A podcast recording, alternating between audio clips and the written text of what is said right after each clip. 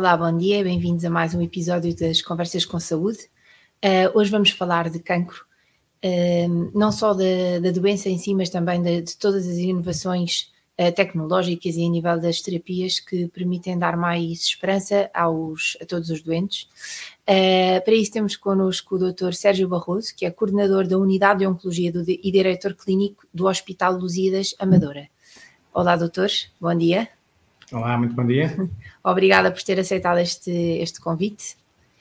Um, vamos então, se calhar, começava aqui a nossa conversa por, eh, por uma notícia que, que saiu recentemente e que tem tentado dar que falar, uh, relativamente a um medicamento que foi capaz de, num ensaio clínico com relativamente poucos uh, pacientes, ainda 18, uh, fazer com que, quer dizer, eliminar 100% dos tumor, do tumor no câncer coloretal uh, destes, destes doentes. Queria perceber um bocadinho uh, como, é que, como é que este medicamento funciona e de que forma é que isto, o que é que representa para o futuro da oncologia, se há alguma coisa que, que se espera também conseguir noutros cancros ou uh, um bocadinho por aí.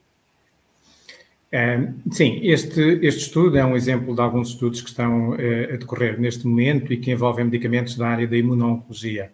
Uhum. Este é um desses, eh, desses medicamentos e esta área é uma das que tem tido um desenvolvimento mais acentuado uh, nos últimos anos, com uh, uh, propostas terapêuticas para um conjunto de tumores que até então nós tínhamos alguma dificuldade em tratar, os, os, as alternativas terapêuticas que tinham não eram ainda uh, suficientemente eficazes. Uhum. Medicamentos desta área da imunologia, como disse, têm vindo a revolucionar o tratamento destes doentes em diferentes áreas, que vão desde o cancro do pulmão até ao cancro uh, do útero, passando pelo cancro coloretal e uh, outros também. Eh, e, nesse sentido, estes medicamentos eh, eh, trazem-nos excelentes oportunidades para não só o tratamento destes doentes com, com estes diferentes tumores, mas também uhum. para estudar diferentes mecanismos da progressão tumoral e da forma como os tumores progridem, como eles se disseminam para outros órgãos. Ao mesmo tempo que nos dá um conhecimento muito mais acentuado sobre o nosso sistema imunitário Uhum. Estes são medicamentos que atuam no nosso sistema imunitário, que é o nosso sistema de defesa e que nos permite, no fundo, lutar contra as diferentes doenças e, particularmente, também uh, contra o cancro, e que é uma ajuda uh, muito importante para nós conseguirmos debelar estas doenças e conseguirmos uh, controlá-las. Este medicamento é um desses exemplos que está a ser estudado em diferentes tipos de, de, de tumores. Aliás, uhum. ele já tem até uma aprovação para o cancro do endométrio, ou seja, o cancro do útero da, uh, na mulher. E agora mostrou resultados que são muito, muito interessantes, muito importantes em doentes com cancro uh, do cólon. Estes doentes eram doentes já com uma doença avançada, que já tinham feito outros tratamentos que estão disponíveis e que são tratamentos standard para este uhum. tipo de, de situação e que já não tinham muitas alternativas de tratamento. Este medicamento foi usado e teve resultados muito bons, uh, embora tenhamos que os interpretar com cautela, uma vez que eles são resultados ainda numa fase muito inicial e, portanto, uh, precisam ainda de outros estudos uh, subsequentes para que nós possamos trazê-los para a nossa prática clínica diária e, dessa uhum. forma, depois podermos disponibilizá-los aos nossos doentes se se comprovar a eficácia que foi demonstrada agora neste estudo. Contudo, estes resultados são de tal maneira bons que antecipam também bons resultados nos estudos subsequentes e, portanto, deixam-nos aqui uma perspectiva muito otimista de, a curto prazo, este medicamento uh, poder estar na nossa prática clínica e poder efetivamente ser uma ajuda muito importante para estes tipos uhum. de, de, de doença e para muitos dos doentes que sofrem de cancro coloretal e também de outros tumores, que, uma vez que ele também está a ser estudado num outro conjunto de, de, de tumores. Uhum. Falou de imunoterapia, uh, se calhar podíamos aqui explicar rapidamente a quem nos está a ver uh, o que é, de, de, que forma é que esse, esse, tipo de tratamento está a mudar uh, a abordagem que, que, se faz no tratamento do cancro, porque uma das características das células eh, de cancro é precisamente conseguirem fugir ao nosso sistema imunitário, não é? E portanto, como é que o que é que se faz aqui neste caso? É estamos a pôr as células mais visíveis ou estamos a dar mais poder ao nosso sistema imunitário? O que é que O que é que se está a fazer? É um bocadinho das duas coisas, mas, mas tal como disse bem, o, o, o cancro e as células uh, dos tumores têm a particularidade de conseguir uh, uh, disfarçar-se, digamos assim, uhum. escapar ao nosso sistema imunitário, ao nosso sistema de defesa. Portanto, elas tornam-se, é como se elas se tornassem invisíveis para o nosso sistema de defesa. E dessa forma, estando invisíveis, o nosso sistema imunitário não consegue uh, vê-las, não consegue detectá-las e dessa forma não consegue uh, destruí-las. O que estes medicamentos fazem é, no fundo, repor os mecanismos imunitários que estão alterados por causa do cancro e uhum. fazer com que o nosso sistema imunitário consiga novamente detectar essas células malignas, essas células do cancro e dessa forma levar à sua destruição. Portanto, ele torna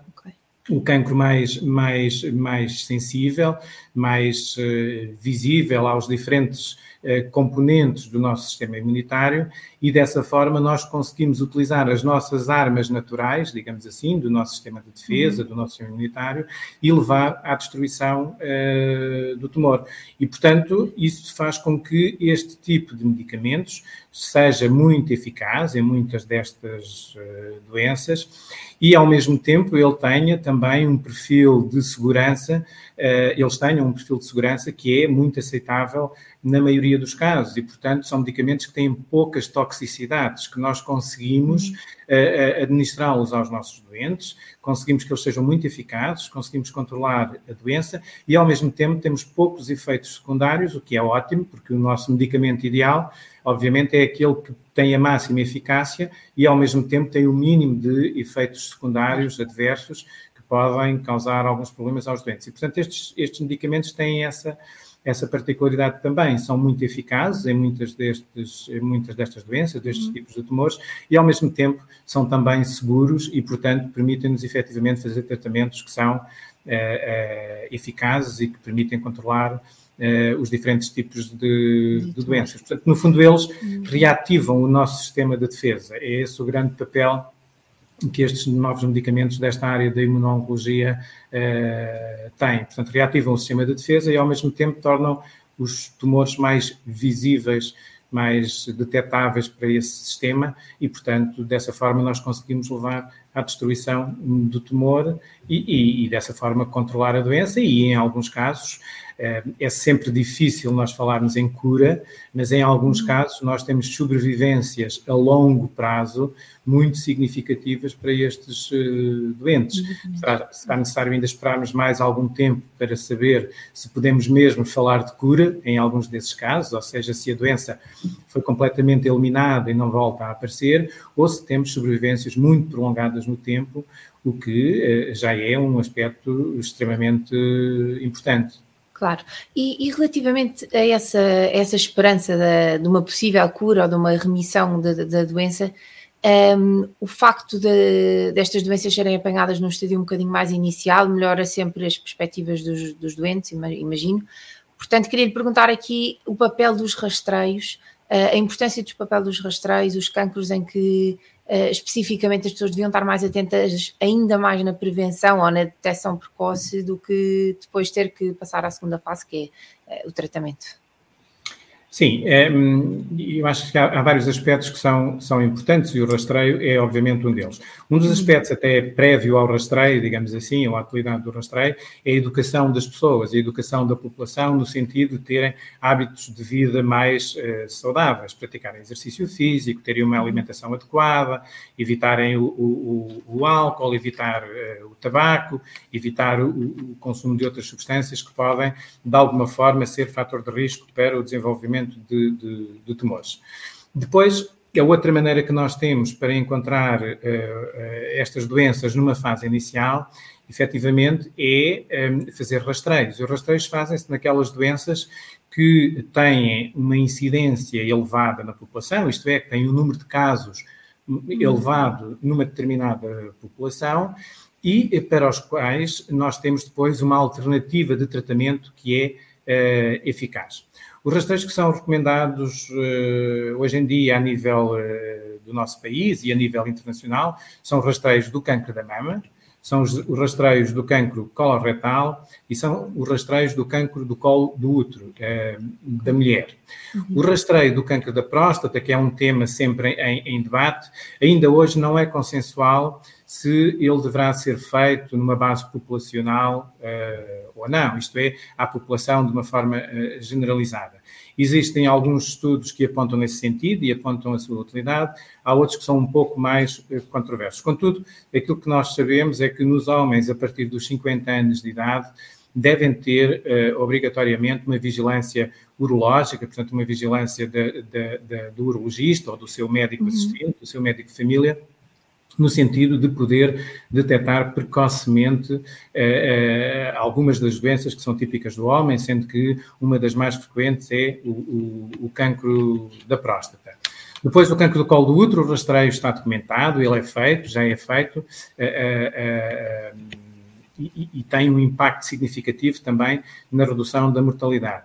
A mesma, a mesma coisa acontece para o caso do cancro da mama e para o caso do eh, cancro do cólon e, uhum. e, reto. O cancro da mama, é, obviamente, é feito na, na mulher, o rastreio do cancro do cólon e reto é feito uh, nos dois uh, sexos. E a sua importância é muito grande porque estes rastreios têm um, um, uma mais-valia fundamental que é a diminuição da mortalidade pela doença. E, portanto, isso é muito uh, importante, ou seja, nós conseguimos detectar a doença numa fase inicial.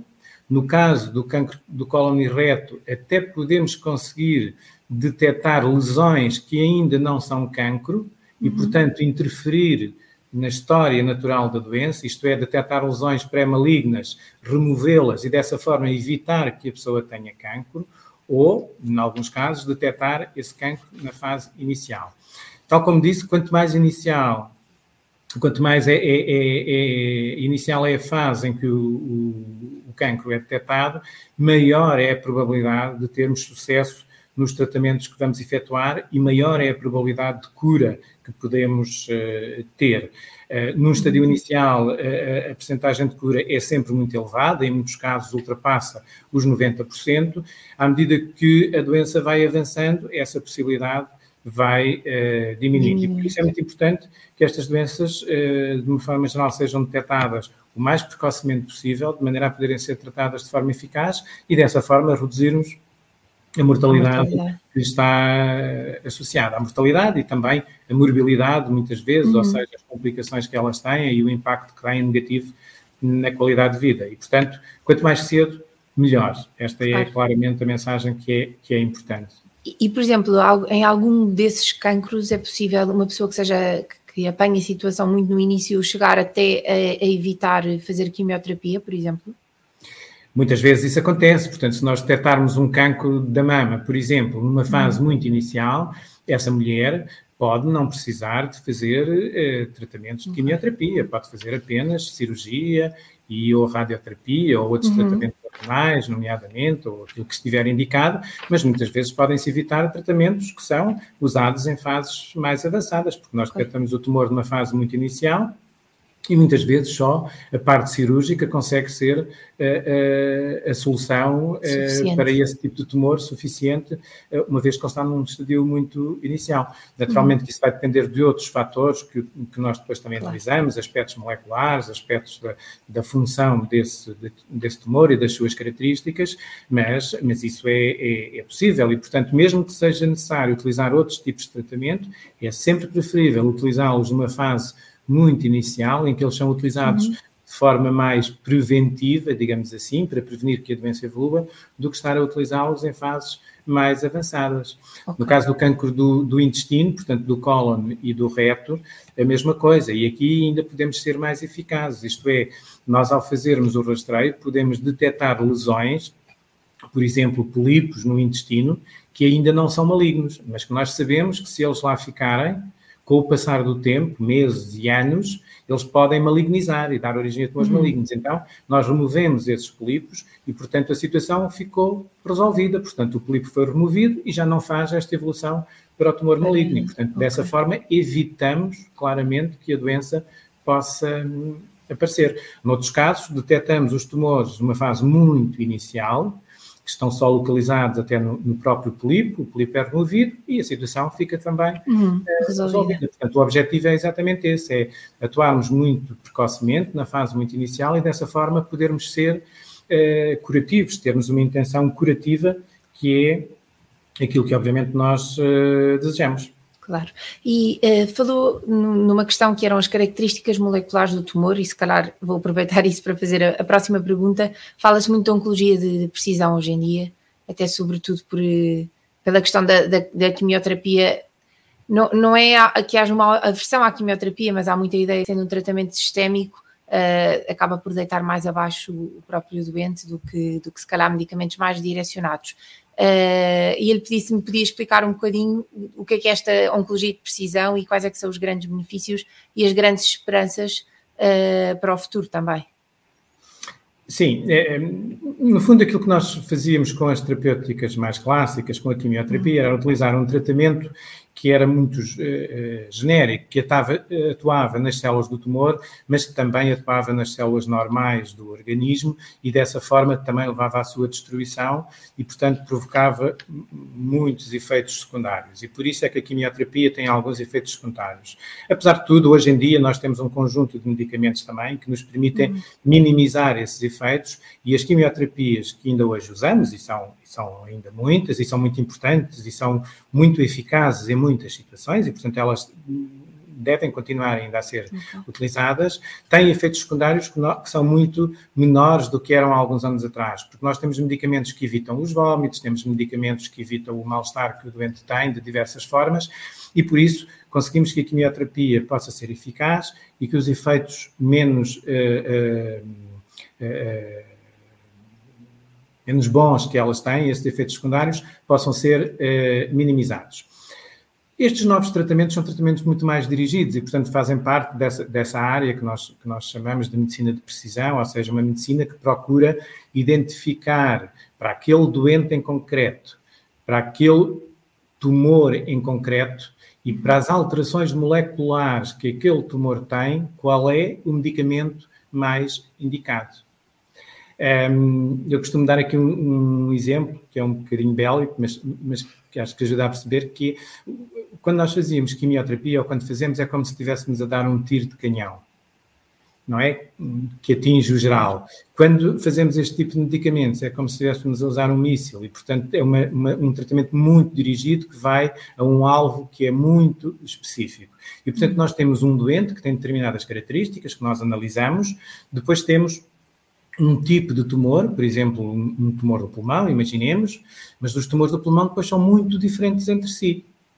Não são todos iguais. Então, nós vamos determinar as características moleculares que aquele tumor tem e vamos ver se para aquele tipo de tumor qual é o medicamento que é mais indicado. E é esse medicamento que vamos dar. Portanto, vamos tendo uma precisão cada vez maior no medicamento que estamos a utilizar. Por isso, muitas vezes, quando os doentes dizem, ah, mas eu conheço uma pessoa, ou tenho um amigo, ou tenho um vizinho que fez isto e fez uhum. aquilo, eu não posso fazer. E a resposta, a maioria das vezes, é: os doentes são diferentes, os tumores também são diferentes, e, e, dois doentes que têm tumor do pulmão podem ter doenças completamente diferentes uma da outra, e, portanto, o tratamento que se aplica a um é diferente do tratamento que se aplica ao outro. E dessa forma, nós caracterizamos o mais possível esse tumor para identificarmos qual é o medicamento que é mais eficaz. Uhum. Infelizmente, hoje em dia temos muitos medicamentos que nós já podemos usar dessa maneira, temos muitas análises moleculares que nos permitem determinar as características que cada um desses tumores tem e dessa forma encontrarmos o tratamento dirigido, uh, específico contra aquele alvo uh, uh, da célula tumoral e que tem uma probabilidade mais elevada de vir a ser eficaz e, ao mesmo tempo, também uma possibilidade de ser menos uh, agressivo para o doente, de ser menos tóxico, ter uhum. menos efeitos uh, secundários. E, portanto, dessa forma, nós temos cada vez mais uma medicina de precisão, uma medicina dirigida contra alvos muito particulares que uh, acabam por ter resultados francamente positivos e francamente melhores do que os tratamentos mais genéricos que nós uhum. tínhamos há uns anos atrás. E, por exemplo, medicamentos desenhados especificamente para cada doente, isso ainda é um bocadinho uma ideia do futuro. Uh, ainda não existe. nós já estamos a chegar a essa era, nós já temos medicamentos que são um, elaborados com base naquilo que são características moleculares que o doente pode ter nos seus tumores. Essa é uma área que já está em investigação, uhum. não está ainda na nossa prática clínica generalizada, mas eu diria que a curto prazo, provavelmente, nós vamos ter já algumas alternativas terapêuticas nesse, nesse campo, porque uhum. uh, existem já diferentes estudos que estão a ser uh, uh, elaborados e, portanto, que usam efetivamente as características que o tumor tem para nós conseguirmos atuar naquele tumor em concreto, naquele caso em concreto, eh, eh, eh, naquelas alterações em concreto que aconteceram naquele indivíduo e dessa forma podermos ser ainda mais específicos. Eu diria que não estamos ainda lá de forma generalizada, mas a curto prazo provavelmente estaremos. Já existem algumas alternativas terapêuticas nesse campo, como por exemplo as CAR T-cells, eh, eh, que é um, tipo específico de tratamento já eh, um pouco ligado a essa área, mas eu diria que a curto prazo provavelmente teremos algumas hipóteses nesse campo também. Uhum. E hum, sempre um bocadinho nesta, nesta onda do futuro, relativamente a vacinas, hum, também não sei se já existe alguma coisa na prática clínica, creio que não, mas um, principalmente perceber se as vacinas que poderão surgir contra determinados cancros são mais preventivas ou depois ou mais utilizadas como imunoterapia, digamos assim, já depois do cancro uh, estar presente. Sim, têm sido, têm sido estudadas vacinas em diferentes, uh, em diferentes áreas, não são ainda uma área que esteja disponível para nós utilizarmos no dia a dia, mas há também, tal como na, na, na na, na, na, área anterior que falámos, uhum. uh, uh, vários estudos estão uh, a decorrer e, portanto, podem efetivamente ser uma boa alternativa terapêutica para os próximos, para os próximos tempos. Uhum. São estudos que estão ainda numa fase inicial, que ainda precisamos de ter mais resultados, mas eles poderão vir ser também uma das alternativas terapêuticas que estará disponível em algumas situações. Nós já tivemos exemplos de algumas, alguns medicamentos nessa área, por exemplo, na área do melanoma, já foram testados alguns exemplos, mas ehm, não estão ainda generalizados na nossa prática, estão ainda muito na área de investigação. Ok. Um, relativamente aqui à, à questão da, da, probabilidade de uma pessoa vir a ter cancro, porque hoje em dia cada vez mais é inevitável, todos nós conhecemos alguém muito próximo que teve um, ou que tem, existem cancros específicos, quer dizer, determinadas pessoas que têm cancros hereditários. Um, e, e, gostava de, de, fazer aqui um bocadinho esta pergunta também para quem está a ver. Uh, quais é que são quais é que são as pessoas que deveriam estar atentas, portanto, se calhar optar por uma consulta de risco familiar, quando é que um cancro, de repente os médicos percebem que aquele cancro pode efetivamente ter ali origem numa, numa mutação que é hereditária, Uh, pronto, se me pudesse explicar esta, esta área. Sim, é, é, aquilo que é, que é a regra geral, digamos assim, uhum. é que um, famílias ou pessoas que tenham familiares diretos ou próximos que tenham cancro podem efetivamente ter um risco aumentado de também vir a ter uhum. cancro. Claro que depois há muitas diferenças e há muitos aspectos que têm que ser considerados e, portanto, as pessoas que eh, têm eh, eh, uma história familiar de cancros em determinadas áreas, como, por exemplo, o cancro da mama, que é um daqueles que está melhor estudado nesse aspecto, devem ter um seguimento especial e devem ter uma avaliação especial feita por uma equipa médica dedicado a esta, a esta área. Um, e o ideal é que, efetivamente, o seu médico assistente os, os referencie para um centro uh, uh, clínico que tenha uma consulta dedicada, para essas pessoas depois poderem ser avaliadas e perceber uhum. se têm efetivamente um risco aumentado ou não e que tipo de risco é que têm, e depois terem um estudo subsequente e um seguimento subsequente adequado à sua, à sua situação.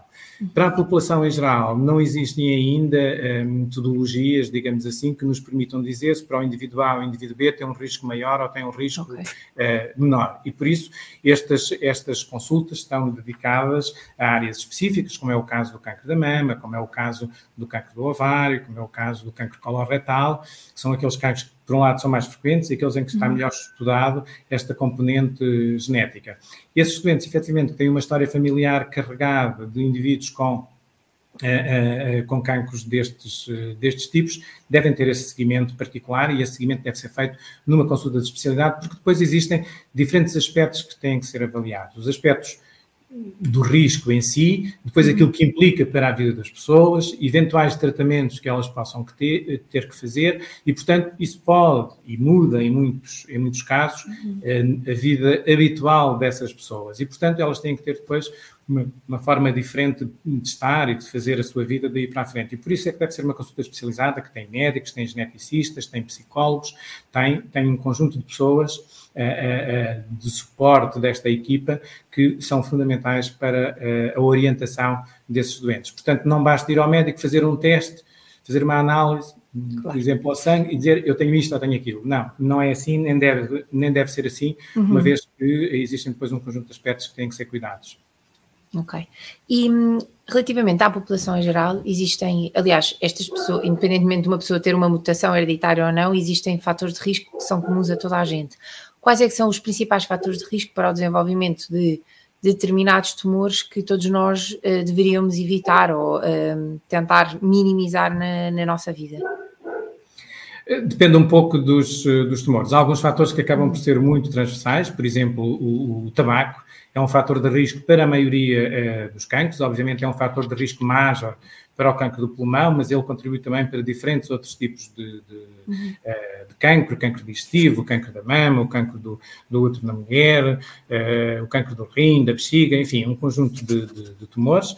Depois uma alimentação também pobre em, em fibras e rica em, em, em, gordura é também um aspecto que é, é, é considerado fator de risco em muitos dos dos tumores, uma vida sedentária com pouco exercício físico e a obesidade que lhe está eh, associada são também fatores de risco frequentes uhum. para vários tipos de, de tumores. O consumo de álcool é também um fator de risco que muitas vezes está associado a diferentes tipos uh, de cancro.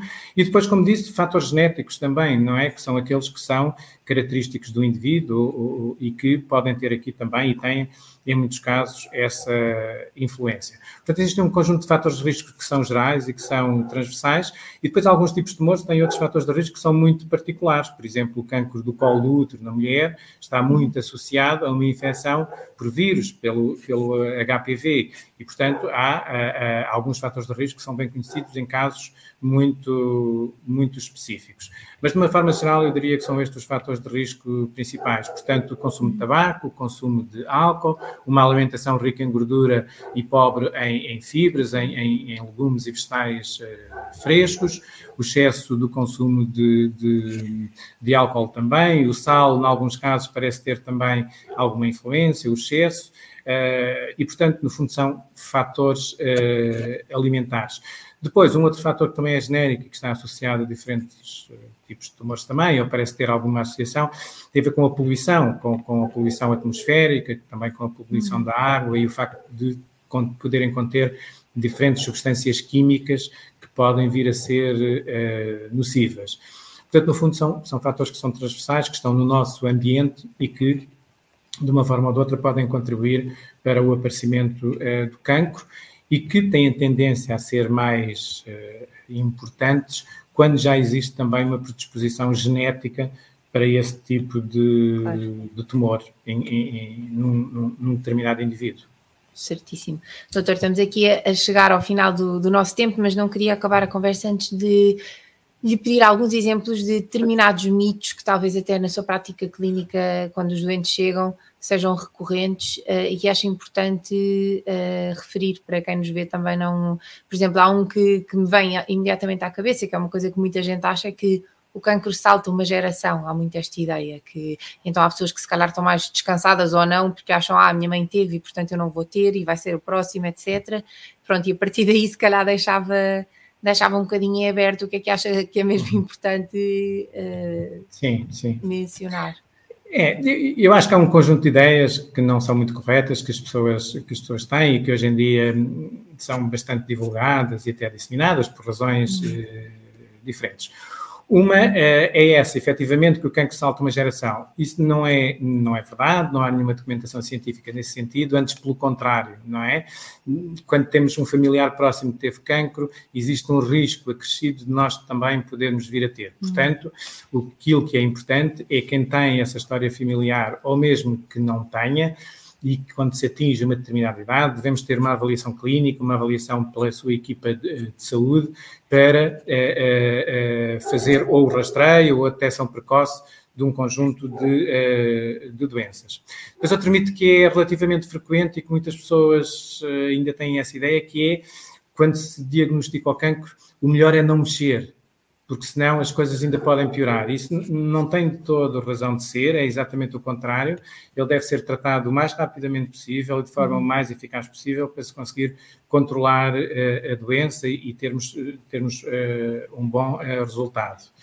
Um outro, uma outra ideia que ultimamente tem sido também muito veiculada é que as pessoas que têm cancro, ou para se evitar, não se deve comer açúcar e não se deve beber leite. E, enfim, há assim um conjunto de, de uhum. modas que vão aparecendo ao longo do tempo na verdade, não há nenhuma evidência científica nesse, nesse sentido e, portanto, como em tudo, o comer açúcar não é mau, desde que ele seja consumido em quantidade adequada. Faz mal a comer muito açúcar, mas faz mal eh, para o cancro e faz mal para tudo o resto, não é? Ele faz mal em geral e depois também faz mal às pessoas que têm cancro, obviamente. Portanto, se for consumido em forma adequada, não tem problema nenhum e não é por isso que o cancro vai avançar mais uh, ou menos. A mesma coisa para, para o leite. Não há nenhum estudo que evidencie que as pessoas que bebem leite têm mais risco ou têm mais doença oncológica do que aquelas que não têm. Portanto, isso não faz, não há também nenhuma base científica nesse sentido e mesmo se aplica a outro tipo de é outro tipo de alimentos. Aquilo que é bom e que é recomendável é que a pessoa tenha uma alimentação saudável, que tenha uma alimentação diversificada, que reduza o consumo de, de álcool, de açúcar, de sal, de gorduras e que faça uma alimentação rica em frutas, em legumes frescos, diversificada e que possa, sem ser em excesso, obviamente, e que possa contribuir para a sua vida saudável e depois tenha também uma vida em termos de, de, de físicos também, uma vida ativa e que possa fazer algum exercício, de maneira que isso potencie também o bom funcionamento orgânico do nosso organismo e, e até do nosso sistema imunitário, porque existem várias,